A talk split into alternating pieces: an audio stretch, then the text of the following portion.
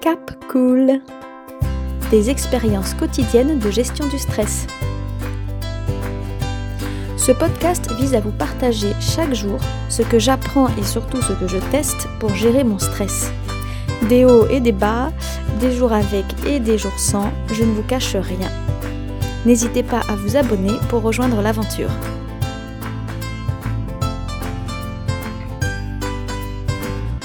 Aujourd'hui, je vais vous partager un vrai questionnement qui m'est apparu aujourd'hui. Alors je reprends par rapport à mon énorme inquiétude d'hier, n'hésitez pas à écouter l'épisode d'hier si vous ne l'avez pas fait. Euh, et sachez que pour la suite de l'histoire, il se trouve que c'était l'option 3 qui s'est révélée juste, c'est-à-dire que mon copain n'avait vraiment pas les moyens techniques de me contacter avant aujourd'hui. Je ne vais pas rentrer dans les détails car, euh, encore une fois, c'est vraiment pas l'intérêt de ce podcast de vous raconter euh, ma vie privée. Mais le fait est que j'ai eu la réponse aujourd'hui et du coup, une succession d'émotions m'ont traversé toute la journée. D'abord, évidemment, sur le coup, j'ai été infiniment soulagée. Mais très rapidement, j'ai eu vraiment un étrange sentiment de vouloir faire la tête. Euh, de, ne de, ne plus vouloir lui parler pendant un long moment, peut-être plusieurs jours, et en laissant comme ça les mots venir dans ma tête, parce que j'étais surprise moi-même de cette réaction, les phrases suivantes sont apparues. J'ai envie de lui faire la tête, je suis en colère contre lui, il m'a inquiété, moi j'étais toute seule pendant tout ce temps-là. Maintenant que je sais qu'il est vivant, de toute façon je ne veux plus en entendre parler, euh, je sais le principal. J'ai donc été très étonnée, voire même déstabilisée de voir tout ça apparaître. Finalement, contrairement à ce que je pensais hier, c'est pas la tristesse qui est venue, qui est apparue. Euh, donc voilà, j'étais étonnée de ressentir cette sorte de colère avec cette sensation de lui en vouloir à lui. J'ai réalisé alors que je crois que c'est vraiment courant que l'inquiétude soit suivie de la colère. C'est le cas de la mère d'ailleurs qui voit son enfant rentrer tard comme j'en parlais hier. Et j'ai remarqué que c'est même le cas quand l'inquiétude, la vraie, hein, la forte, est extrêmement rapide parce qu'il y a quelques semaines, l'une de mes meilleures amies a vu sous ses yeux sa petite fille de 10 ans emportée par un courant dans la mer. Donc évidemment, elle a couru et plongé pour aller la chercher.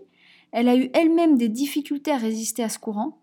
Et finalement, en réussissant à revenir euh, sur la plage, elle s'est retrouvée très très en colère contre sa petite fille, lui disant qu'elle ne devait pas nager si loin, etc., etc.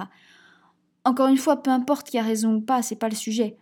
Le fait est que cette colère est montée sans contrôle et très fort, juste après une inquiétude qui était tout aussi forte, que mon amie n'a même pas eu le temps de vraiment ressentir, puisqu'elle a été dans l'action immédiate. Elle n'a pas eu le temps de se dire Oh là là, je suis inquiète. Et du coup, je me demande vraiment pourquoi la colère arrive après l'inquiétude. Est-ce que, je vous pose la question à vous, est-ce que vous connaissez des inquiétudes qui ne sont pas suivies de colère? Encore une fois, je parle d'inquiétudes vraiment fortes. Est-ce qu'on est en colère contre nous-mêmes, contre l'autre parce qu'il nous a provoqué un sentiment désagréable? Mais du coup, pourquoi quand les autres nous provoquent d'autres sentiments désagréables, ça ne nous fait pas forcément ça? J'ai l'impression que c'est vraiment propre à l'inquiétude j'arrive pas à trouver de réponse ni de piste de réflexion. Ce qui est sûr, c'est qu'aujourd'hui, pour ce premier jour de rentrée, lundi, j'ai bien sûr été extrêmement soulagée d'être libérée de cette inquiétude qui me pesait si lourd sur les épaules. Cela m'a enfin, j'ai envie de dire, permis de me concentrer pleinement sur ma journée de travail. Voilà, je savais que mon copain était vivant, je voulais plus rien entendre d'autre. Mais je dois dire que j'ai quand même pas réussi à ôter cette sorte de colère et que c'est ça qui est intéressant parce que j'ai envie de dire pour une fois, je n'en avais même pas vraiment l'envie de retirer cette colère. C'est un peu comme si cette émotion me faisait du bien. En fait, j'ai réalisé qu'à chaque fois que j'essaye de me libérer d'une émotion désagréable, par exemple la colère, mais ça peut être d'autres émotions désagréables, c'est parce que ça me gêne vraiment moi. C'est pas parce que je pense que l'émotion en tant que telle est mauvaise. Là, en l'occurrence, toute la journée, j'étais pas gênée de cette colère. Au contraire, c'est comme si je sentais que je devais ressentir ça clairement pendant un moment et attendre que ça parte de soi-même. Donc pour moi, c'est vraiment important d'insister sur le fait que euh, l'idée n'est pas vouloir de se libérer de toutes les émotions qu'on qualifie théoriquement, ou en tout cas dans la société, des émotions qu'on qualifie de mauvaises, comme c'est le cas par exemple pour la colère ou même le stress. Non, il y a vraiment des moments où ces émotions peuvent faire du bien. Et dans ce cas, je pense que c'est important de les laisser être. Voilà, donc du coup, c'est ce que je fais en ce moment encore.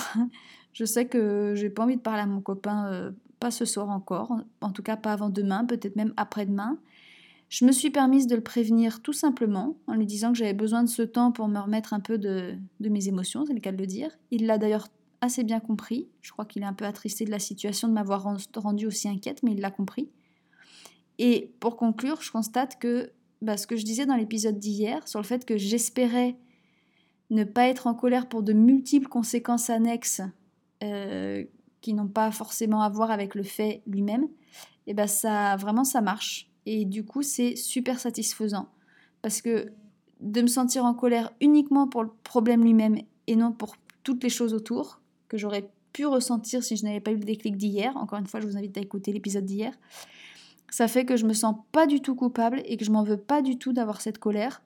Je me sens en fait, euh, c'est un peu surprenant à dire, mais je me sens bien dans ce sentiment. Après, c'est pas une colère euh, hyper forte, c'est juste que voilà, je lui fais un peu la tête, euh, je suis contrariée, j'ai juste envie d'attendre que ça passe avec son propre rythme, sans faire d'efforts pour changer les choses.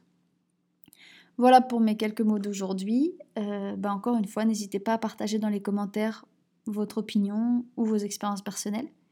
Et bien sûr, je vous dis à demain. Cap Cool Des expériences quotidiennes de gestion du stress. Ce podcast vise à vous partager chaque jour ce que j'apprends et surtout ce que je teste pour gérer mon stress. Des hauts et des bas, des jours avec et des jours sans, je ne vous cache rien. N'hésitez pas à vous abonner pour rejoindre l'aventure.